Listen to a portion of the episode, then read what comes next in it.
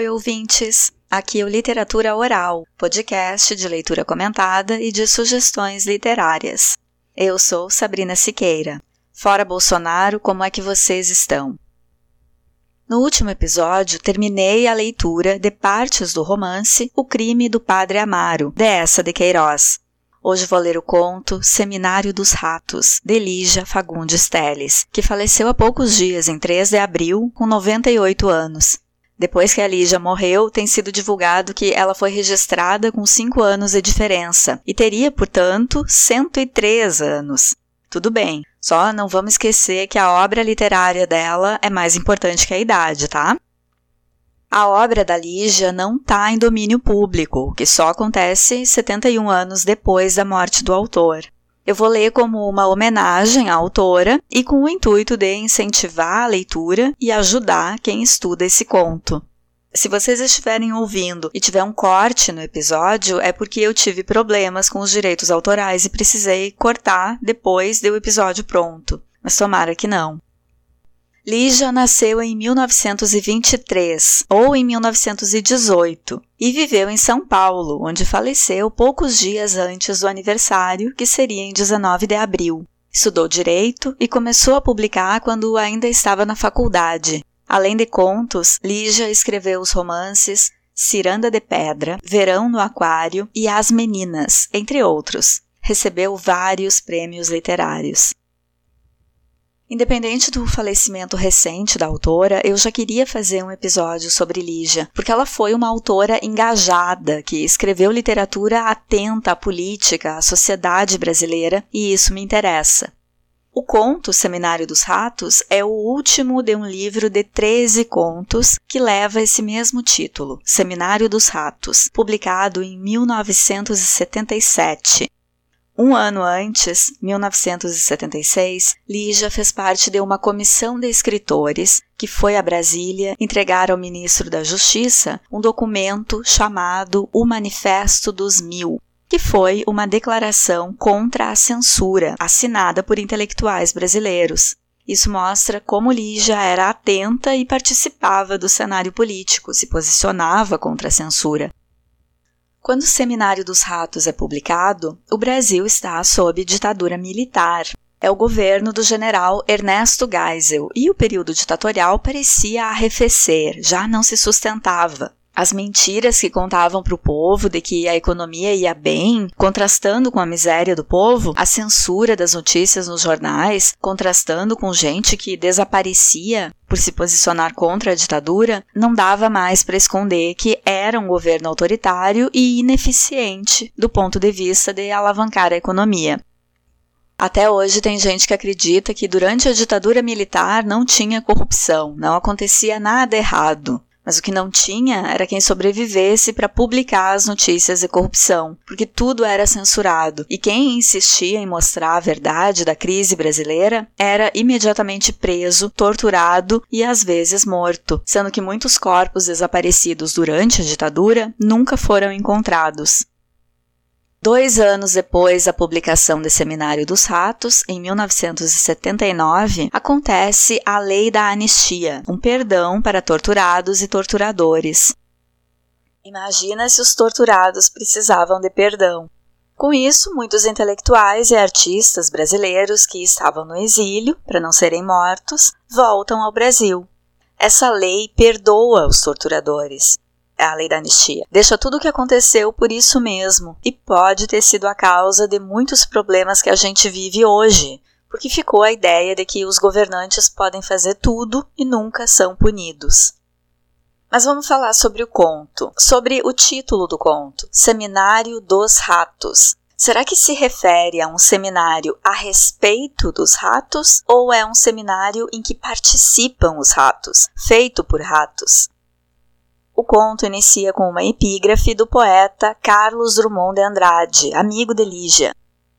Abre aspas. Que século, meu Deus! exclamaram os ratos e começaram a roer o edifício. Fecha aspas.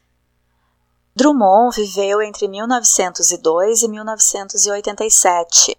Nesse fragmento, nessa epígrafe, ratos reclamam do século em que eles estão, provavelmente, e se põem a roer um edifício. Se a gente considerar o período em que viveu o poeta Drummond e que o livro de e o ano em que o livro de contos da Lígia foi publicado, esse século mencionado na epígrafe provavelmente é o século XX. A construção de prédios, de arranha-céus, foi uma marca do século XX.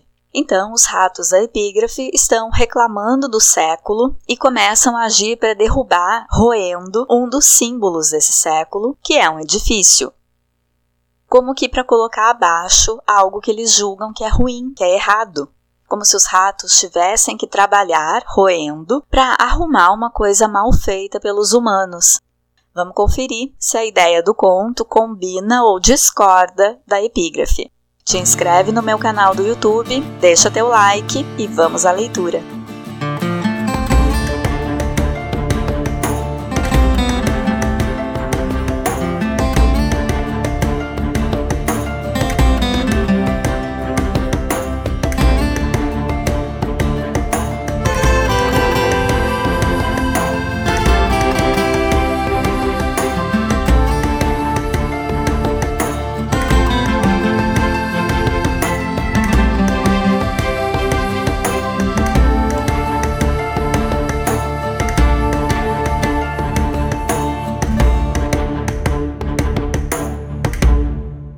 Seminário dos Ratos.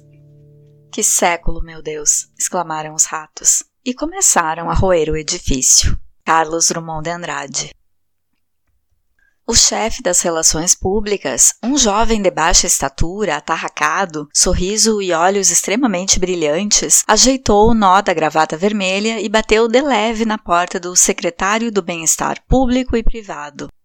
Excelência, o secretário do Bem-Estar Público e Privado pousou o copo de leite na mesa e fez girar a poltrona de couro. Suspirou. Era um homem descorado e flácido, de calva úmida e mãos acetinadas.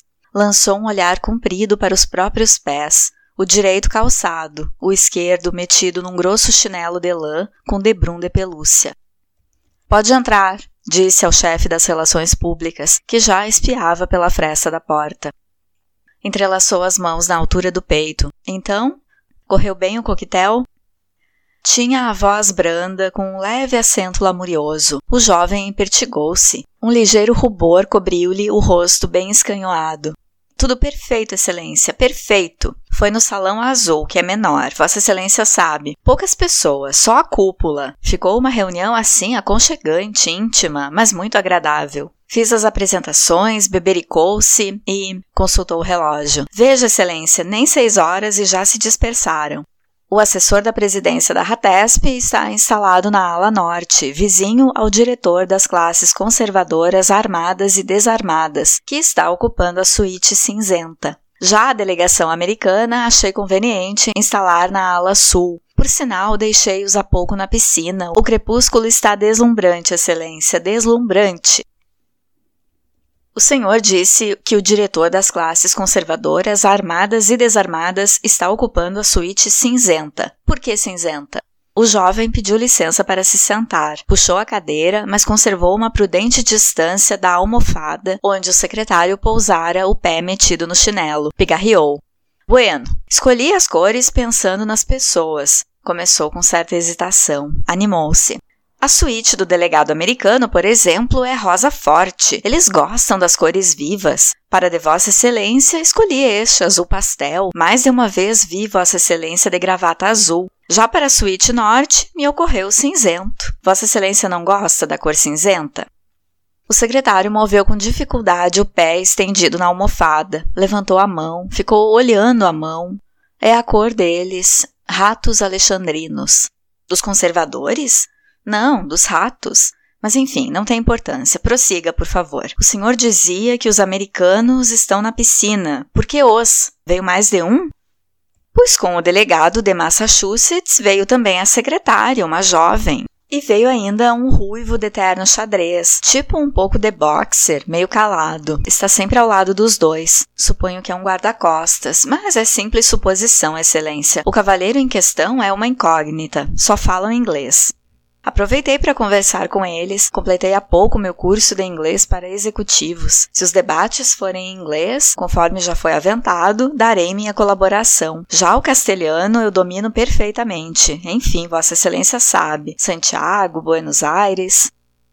Fui contra a indicação desse americano atalhou o secretário num tom suave, mas infeliz. Os ratos são nossos, as soluções têm que ser nossas. Por que botar todo mundo a par das nossas mazelas, das nossas deficiências? Devíamos só mostrar o lado positivo, não apenas a sociedade, mas a nossa família, de nós mesmos, acrescentou apontando para o pé em cima da almofada. Por que não apareci ainda? Por quê? Porque simplesmente não quero que me vejam indisposto, de pé inchado, mancando. Amanhã calço o sapato para a instalação. De bom grado faço esse sacrifício. O senhor, que é um candidato em potencial, desde cedo precisa ir aprendendo essas coisas, moço. Mostrar só o lado positivo, só o que pode nos enaltecer, esconder nossos chinelos.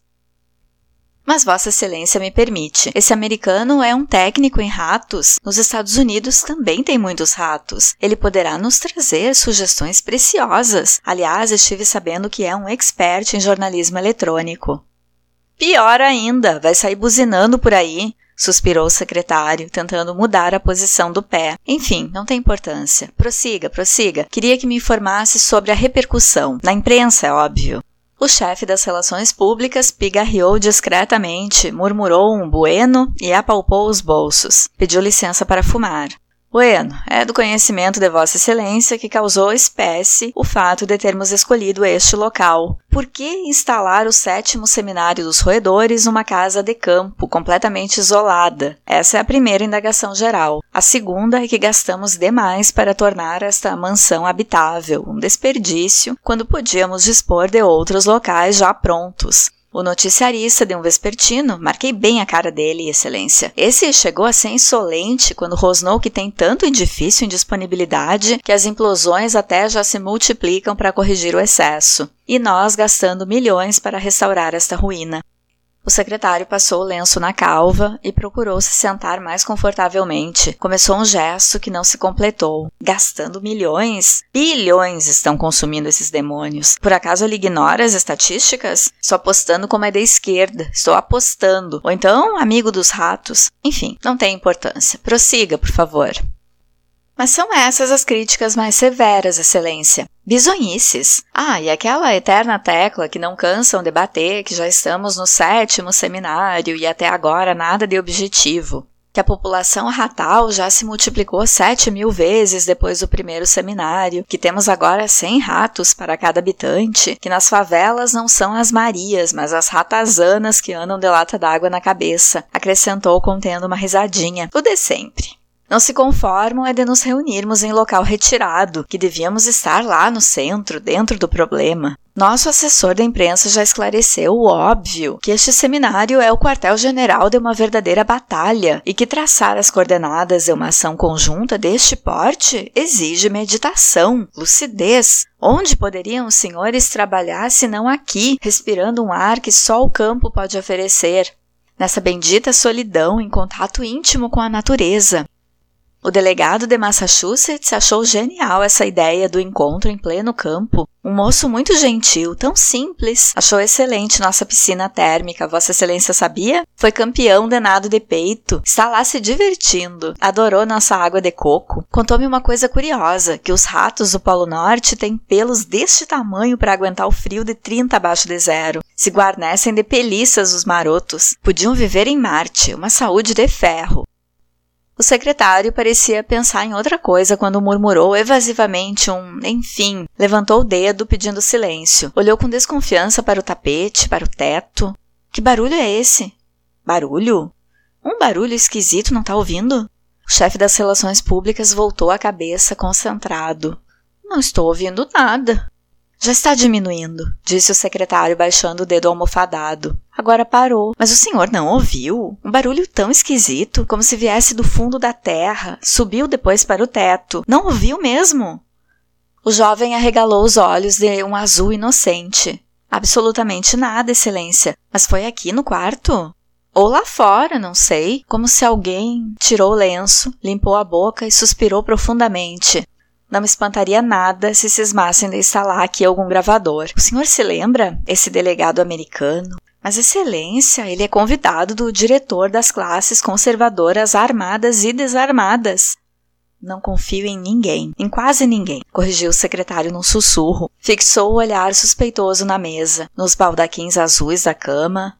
Onde essa gente está, tem sempre essa praga de gravador. Enfim, não tem importância. Prossiga, por favor. E o assessor da imprensa? Bueno, ontem à noite ele sofreu um pequeno acidente. Vossa Excelência sabe como anda o nosso trânsito. Teve de engessar um braço. Só pode chegar amanhã. Já providenciei o jatinho, acrescentou o jovem com energia. Na retaguarda fica toda uma equipe armada para a cobertura. Nosso assessor vai pingando o noticiário por telefone, criando suspense até o encerramento, quando virão todos num jato especial. Fotógrafos, canais de televisão, correspondentes estrangeiros, uma apoteose. Finis coronat opus. O fim coroa a obra. Só sei que ele já deveria estar aqui. Começa mal, lamentou o secretário, inclinando-se para o copo de leite. Tomou um gole e teve uma expressão desaprovadora. Enfim, o que me preocupava muito é ficarmos incomunicáveis. Não sei mesmo se essa ideia do assessor da presidência da Ratesp vai funcionar. Isso de deixarmos os jornalistas longe, tenho minhas dúvidas. Vossa Excelência vai me perdoar, mas penso que a cúpula se valoriza ficando assim inacessível. Aliás, é sabido que uma certa distância, um certo mistério, excita mais do que o contato diário com os meios de comunicação. Nossa única fonte vai soltando notícias discretas, influindo sem alarde até o encerramento, quando abriremos as baterias. Não é uma boa tática? Com dedos tamborilantes, o secretário percorreu vagamente os botões do colete, entrelaçou as mãos e ficou olhando as unhas polidas. Boa tática, meu jovem, é influenciar no começo e no fim todos os meios de comunicação do país. Esse é o objetivo, que já está prejudicado com esse assessor de perna quebrada. Braço, Excelência, o antebraço, mais precisamente. O secretário moveu penosamente o corpo para a direita e para a esquerda, enxugou a testa, os dedos, ficou olhando para o pé em cima da almofada.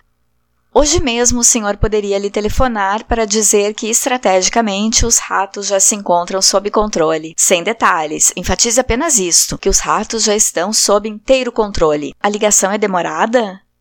Bueno, cerca de meia hora. Peço já, Excelência. O secretário foi levantando o dedo, abriu a boca, girou a cadeira em direção da janela. Com o mesmo gesto lento, foi se voltando para a lareira.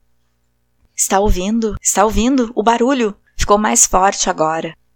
O jovem levou a mão à concha da orelha. A testa ruborizou-se no esforço da concentração. Levantou-se e andou na ponta dos pés. Vem daqui, Excelência. Não consigo perceber nada. Aumenta e diminui. Olha aí, em ondas, como um mar. Agora parece um vulcão respirando, aqui perto e ao mesmo tempo tão longe. Está fugindo, olha aí. Tombou para o espaldar da poltrona exausto, enxugou o queixo úmido. Quer dizer que o senhor não ouviu nada? O chefe das relações públicas arqueou as sobrancelhas perplexas.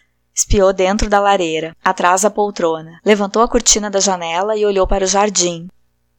Tem dois empregados lá no gramado, motoristas, creio.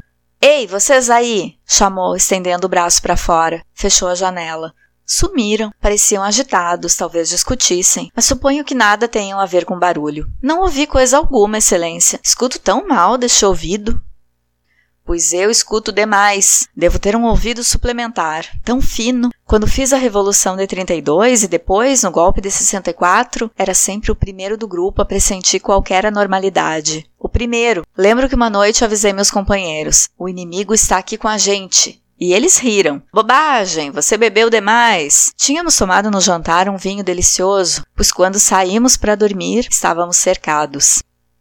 O chefe das relações públicas teve um olhar de suspeita para a estatueta de bronze em cima da lareira, uma opulenta mulher de olhos vendados, empunhando a espada e a balança. Estendeu a mão até a balança, passou o dedo num dos pratos empoeirados, olhou o dedo e limpou com um gesto furtivo no espaldar da poltrona.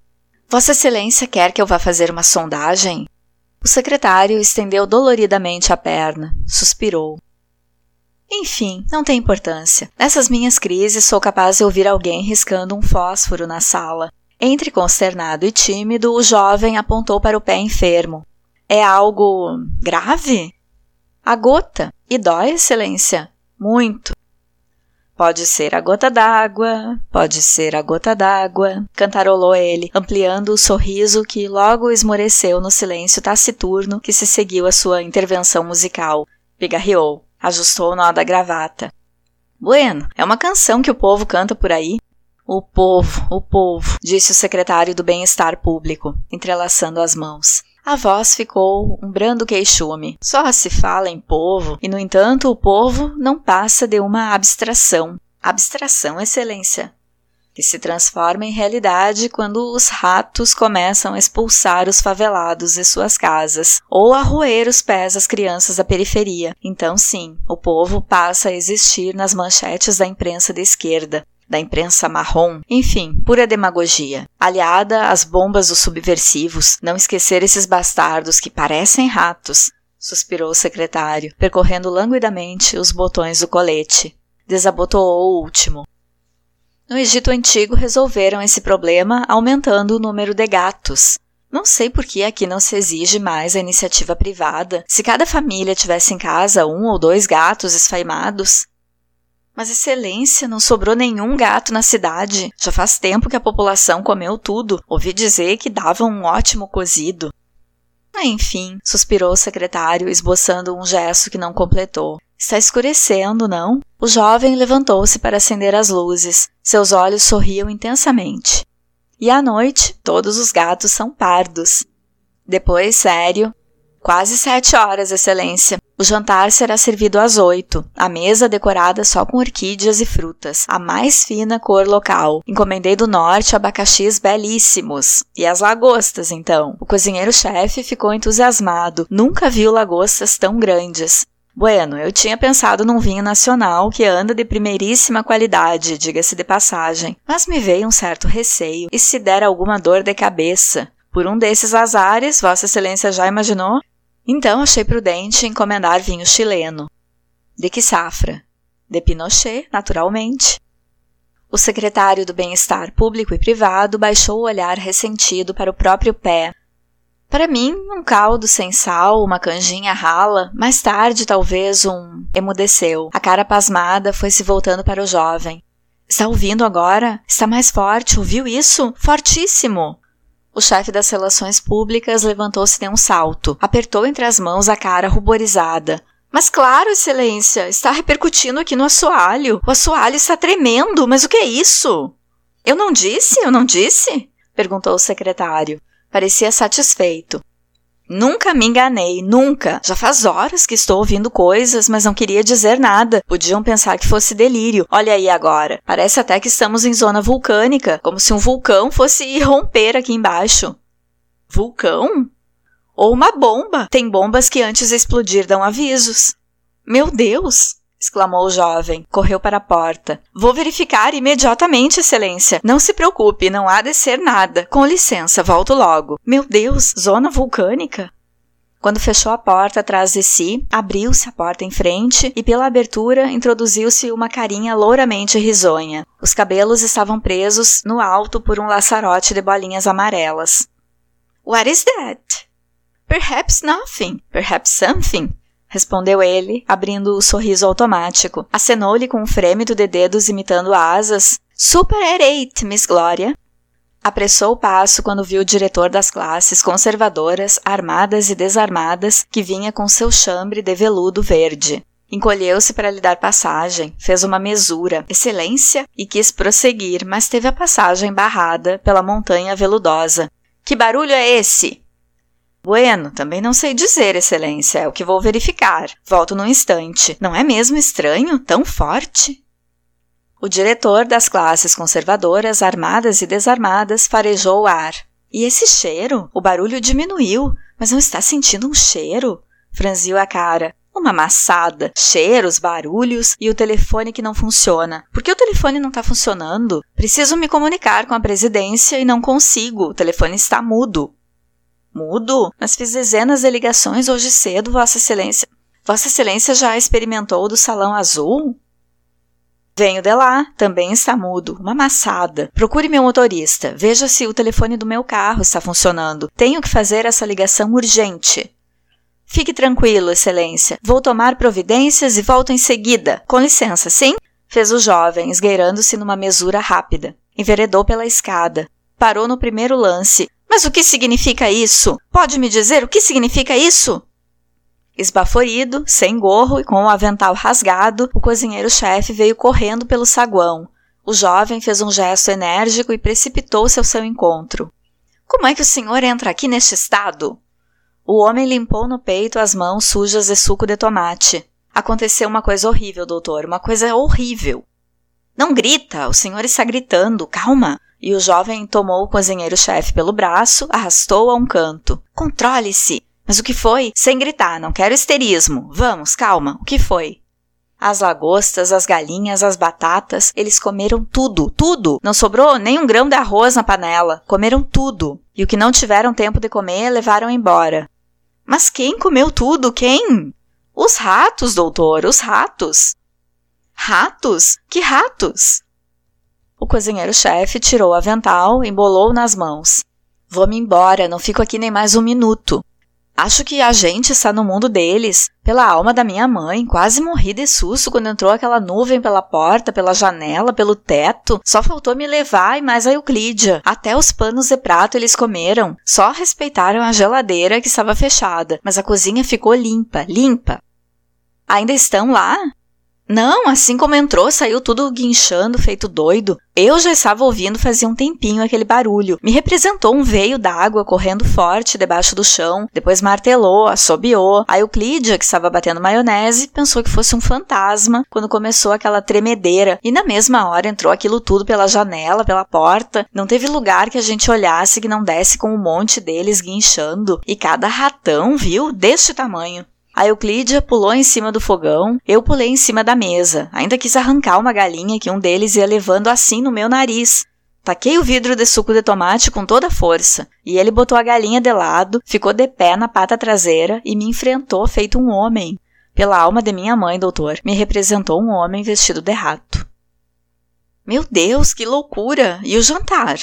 Jantar? O senhor disse jantar?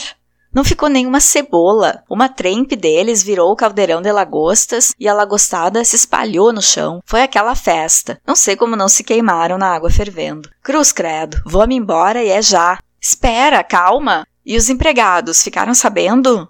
Empregados, doutor, empregados. Todo mundo já foi embora, ninguém é louco. E se eu fosse vocês, também me mandava, viu? Não fico aqui nem que me matem.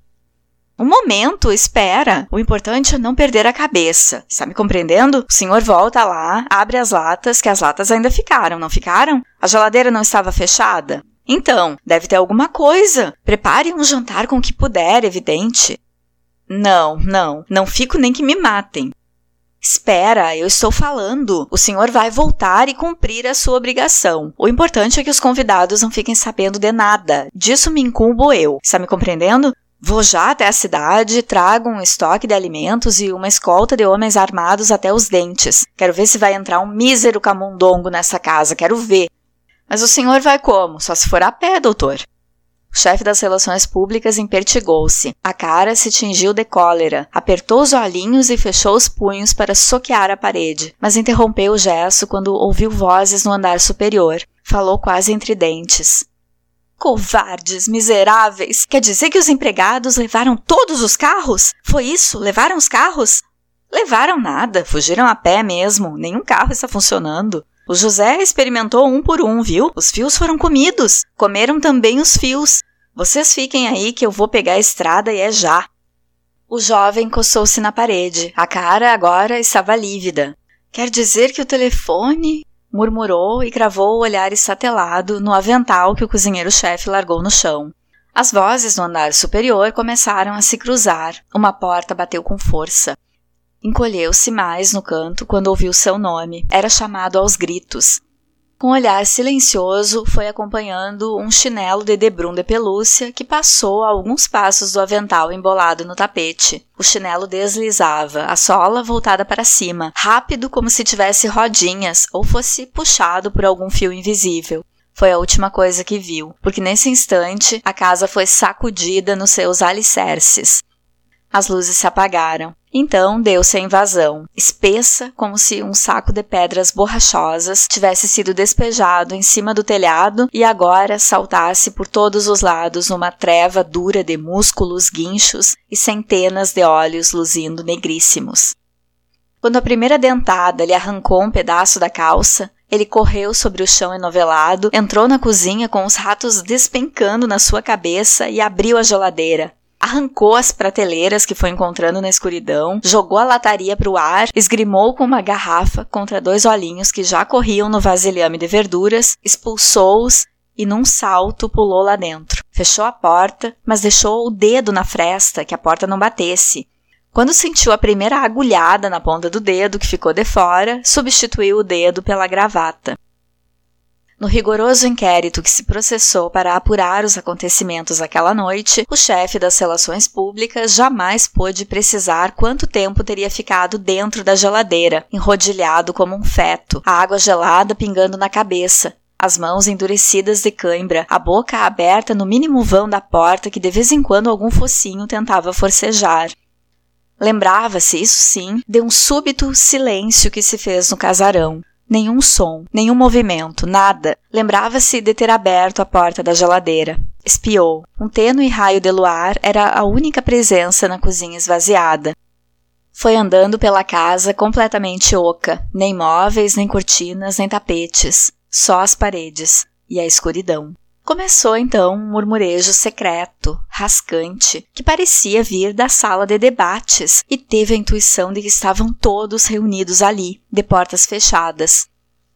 Não se lembrava sequer de como conseguiu chegar até o campo. Não poderia jamais reconstituir a corrida. Correu quilômetros.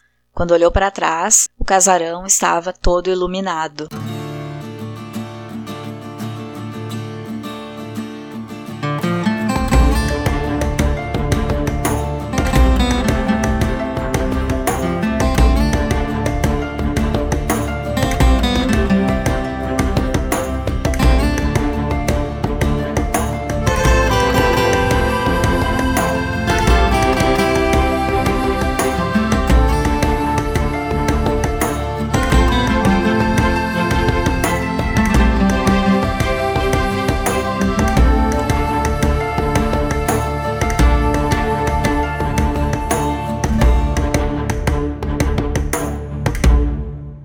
Seminário dos Ratos é o 13º conto do livro homônimo de Lígia Fagundes Telles, publicado em 1977, durante a ditadura civil-militar brasileira, portanto. A gente já viu que a escritora foi engajada e participou de um ato contra a censura um ano antes dessa publicação. O conto é em terceira pessoa, tem um narrador nos contando tudo, mas tem bastante diálogo também. A narrativa se desenrola em um sítio onde vai acontecer o sétimo Seminário dos Ratos. Estão ali as autoridades convidadas a participar do seminário e as personagens principais, o RP, Relações Públicas, e o secretário, além dos funcionários, cozinheiros. As personagens principais não têm nomes, são referidos pelos seus cargos. São o chefe das relações públicas e o secretário do bem-estar público e privado. Com isso, há uma despersonalização dessas personagens, que ficam representadas pelas suas funções e não pela sua humanidade. Uma outra personagem, também referida pelo cargo, é o diretor das classes conservadoras armadas e desarmadas. Assim como secretário, essa personagem exerce um cargo que combina grupos que deveriam ser opostos: bem-estar público e bem-estar privado, classe conservadora armada e classe conservadora desarmada. Mas são cargos exercidos por uma pessoa só, o que poderia indicar que então grupos com interesses opostos são tratados como um só, como é que é possível que a mesma pessoa represente o público e o privado, e as classes armadas e as desarmadas? Parece então que esses cargos não servem para nada, acabam por não representar ninguém, já que se propõe representar interesses antagônicos. O parágrafo que apresenta o secretário do Bem-Estar Público e Privado é cheio de possibilidades de interpretação. Quando o Relações Públicas chega, ele está tomando um copo de leite. Um adulto em cargo de poder bebendo leite puro pode ser interpretado como um ato racista. O beber leite puro é um símbolo de supremacia branca sobre grupos minoritários. Pelo menos nos últimos tempos vem sendo considerado assim. No cinema, isso apareceu algumas vezes. Em Laranja Mecânica, filme de 1971, de Stanley Kubrick, a gangue arruaceira, formada por homens brancos, bebe leite em um bar. Em Bastardos Inglórios, de 2009, bem mais recente então, do diretor Quentin Tarantino, a personagem Coronel Hans Landa, que é um nazista, também pede um copo de leite. Em 2017, o grupo da extrema-direita dos Estados Unidos, o Alt-Right, invadiu uma transmissão online bebendo galões de leite, ou seja, aparecer bebendo leite puro vem sendo associado à extrema-direita e à ideia de supremacia branca. Aqui no Brasil, em 28 de maio de 2021, Bolsonaro bebeu leite em uma live com o presidente da Caixa Econômica Federal e o secretário de Agricultura e Pesca. Ele disse depois que era em função do Dia Internacional do Leite, em 1 de junho. Mas, como ele já se mostrou várias vezes racista e preconceituoso e é um político de direita, foi comentado que poderia estar imitando esses grupos americanos. Só que o conto da Lígia é de 1977 e não sei se essa associação com a extrema-direita já estava firmada. Se já era um hábito nazista nas décadas de 1930 e 1940 aparecer bebendo leite para exaltar a cor branca ou algo assim. Outra interpretação possível para essa personagem do conto, o secretário do bem-estar, estar bebendo leite, seria uma infantilidade ou fragilidade escondida sob a aparência de autoridade. De fato, o secretário aparece numa posição de fragilidade, porque está com uma doença chamada gota em um pé e impossibilitado de calçar, é justamente o pé esquerdo. Mais adiante no conto, ele se refere aos outros como sendo os de esquerda, então sabemos que eles, que estão no poder, são representantes da direita. E o pé direito aparece bem apresentável dentro do sapato, mas o pé esquerdo está inchado pela doença, não cabe no sapato e nesse pé ele tem que usar um chinelo inconveniente. Logo mais vem um comentário dessa personagem de que as aparências são importantes, de que se deve esconder os chinelos, numa alusão a esconder o que é feio, o que está errado.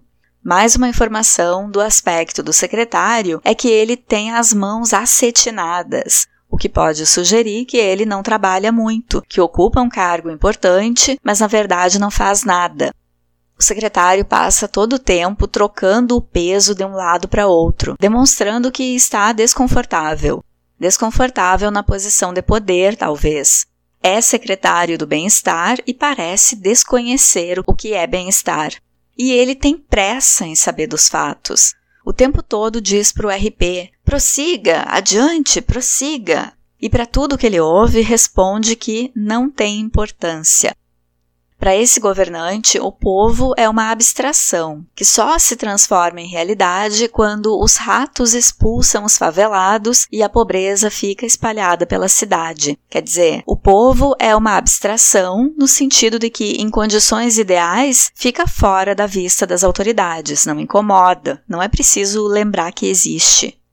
Um dos participantes do seminário é o assessor da presidência da RATESP, uma sigla que parece uma repartição designada para tratar do problema dos ratos, ou seria uma repartição pertencente aos ratos. E pelo final, SP, né, de RATESP, fica a sugestão de que seria em São Paulo, porque é assim que terminam as siglas dos órgãos públicos desse estado.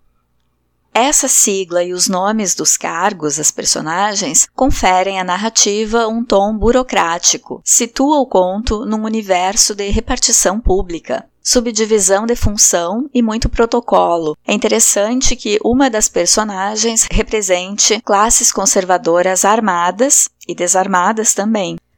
Então, vejam como há muito as classes conservadoras e direitistas estão vinculadas a armamentos.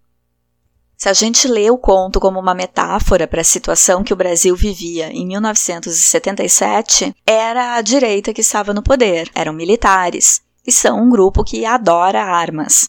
E esse assessor fica na suíte cinzenta, porque o RP dividiu as pessoas por cores que ele achou que cada um combina. E o das armas, ele entende que combina com cinza. Por que será? Por um momento, no diálogo com o secretário, o RP confunde os conservadores das armas com o nome científico dos ratos.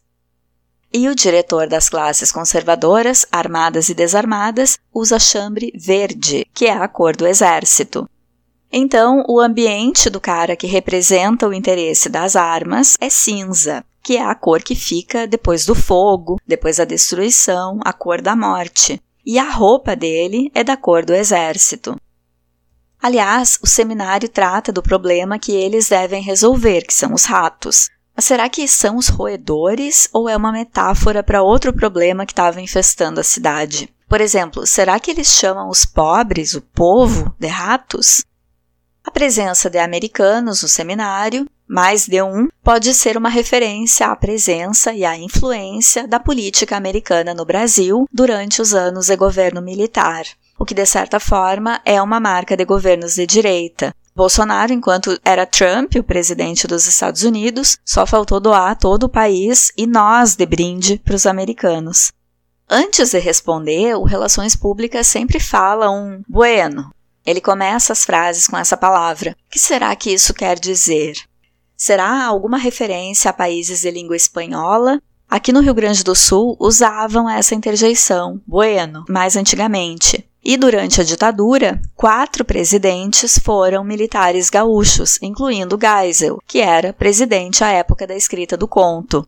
Será que isso era um vício de linguagem do Geisel que a Lígia usou? O Seminário dos Ratos acontece em uma casa de campo totalmente isolada e que precisou de reformas caras. O que será que isso nos diz? Será alguma referência a obras inúteis e desvios de verbas no Brasil, se a gente tomar o país do conto como metáfora? Representa o distanciamento das autoridades do problema do povo, porque o problema estava na cidade e eles foram resolver lá numa casa de campo distante. E o RP menciona que os jornalistas já estão falando de tantos edifícios em disponibilidade que até acontecem muitas implosões. Esse comentário sugere crescimento urbano desordenado, falta de organização do espaço urbano e dialoga com a epígrafe, em que ratos lamentam os acontecimentos do século e se põem a roer um edifício. Com o comentário do que disse um jornalista, o secretário adivinha que ele só pode ser de esquerda. Assim sabemos que quem é oposição é de esquerda e, portanto, o governo do conto é de direita. Eles já estão no sétimo seminário, o que significa que a população de ratos, que eles chamam no conto ratal, já se multiplicou. E onde predomina essa população ratal é nas favelas, Caso o conto seja uma metáfora para a situação política do Brasil e os ratos não fossem bichos, o que poderiam ser? Na época da escrita dessa narrativa, quem eram os indesejados, que poderiam ser tratados como ratos pelos governantes, no sentido de que era quem o governo gostaria de exterminar, era e ainda é, né? Quando o governo negligencia vacinas, surrupia da educação e da saúde, são os pobres que estão sendo exterminados.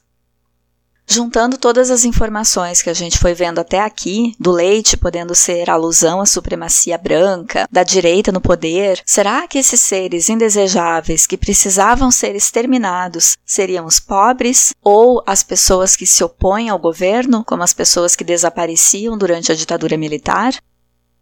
O secretário desconfia dos americanos e acha que onde eles estão tem sempre um gravador envolvido.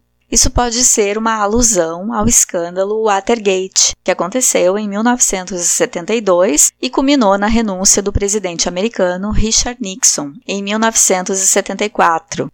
Nesse escândalo, cinco homens foram presos tentando invadir a sede do Partido Democrata no intuito de implantar escutas telefônicas, e Nixon sabia dessa tentativa. O Partido Democrata era oposição ao presidente Nixon, que era republicano. No conto, tem as ações do secretário e do RP para manter os jornalistas longe do evento e passar informações falsas. Mentindo para a imprensa que os ratos já se encontram sob controle, sendo que eles nem estão mais no foco do problema, né? Eles estão afastados na casa de campo. Não teriam como ter colocado nenhuma ação discutida em prática, e o seminário nem tinha começado. Bem atual essa distribuição de informações falsas pelo governo como forma de se beneficiar, né? Só que bem nessa hora, o secretário começa a escutar barulhos, que são os ratos invadindo a casa de campo. O secretário se gaba de ter um ouvido muito sensível a anormalidades, que teria sido o primeiro a pressentir que o inimigo estava próximo na Revolução de 32 e no golpe de 64.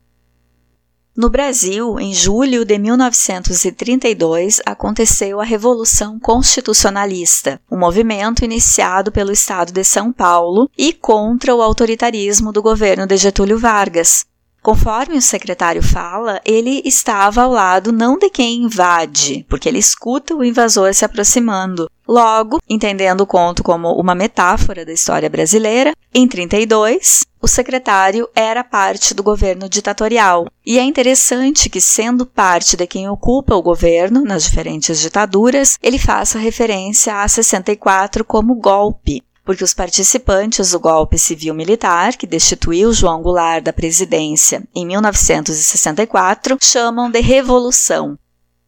Nisso, o chefe das relações públicas tem um olhar de suspeita para uma estatueta, e é uma estátua de uma mulher de olhos vendados, empunhando uma espada e uma balança. Ou seja, o RP do governo de direita olha com desconfiança para a justiça.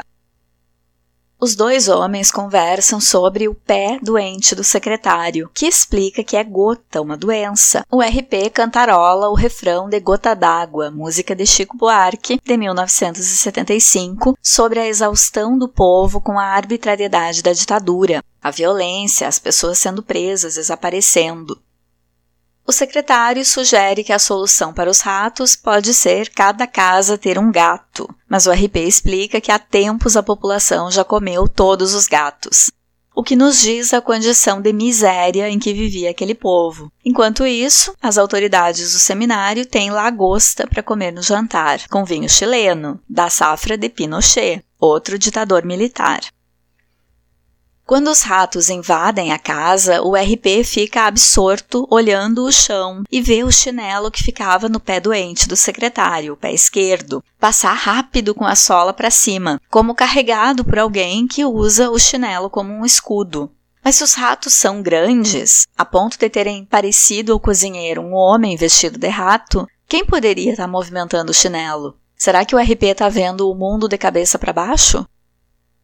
O conto também tem uma referência à luminosidade. Enquanto o RP e o secretário conversam, vai ficando escuro e é mencionado um acender de luzes.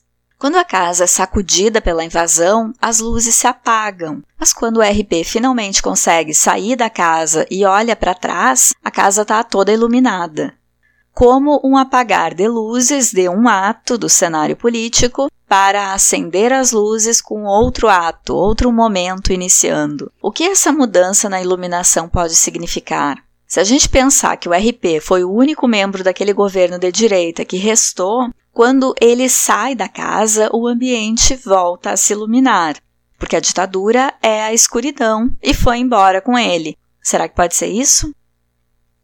Durante a confusão, o RP se esconde dos ratos dentro da geladeira e deixa um dedo de fora para que a porta não batesse. É curioso que esse integrante de um governo autoritário tenha usado um dedo para se defender de ficar preso, porque geralmente os autoritários usam o dedo indicador numa atitude de prepotência para mostrar quem manda, para fazer executar alguma ordem. E os militares usam os dedos nas saudações que inventam, nas pantomimas que os militares gostam. São as continências, né, que eles chamam. Os nazistas também tinham uma saudação com os dedos, com a mão toda, e um gritinho. Vira e mexe, grupos neonazis extremistas inventam um gesto secreto com os dedinhos. Então, os dedos são importantes nesse contexto de autoritarismo. E um rato vem e morde o dedo do RP, fazendo com que ele tenha que substituir o dedo pela gravata. Aí, um símbolo do universo executivo e masculino, dos negócios, do capital.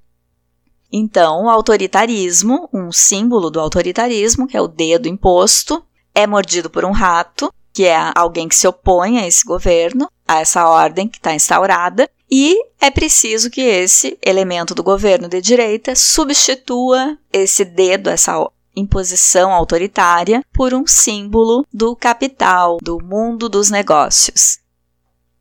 E por que essa personagem se esconde na geladeira? Lembra que o secretário fala antes que ele tem pretensões políticas, quer se candidatar, e o secretário já estava dando umas dicas para ele? Pois bem, o que a gente coloca na geladeira? Não é o que vai usar depois, para não estragar, o que vai servir para mais tarde? Com isso, o conto nos deixa uma sugestão de que sempre haverá uma alternância no poder. Sai direita, vem esquerda, volta à direita repaginada depois de um tempo na geladeira. Quando ele sai da geladeira, alguém está na sala de debates. Não sabemos se são os sobreviventes, se os ratos que invadiram, mas tem um murmúrio.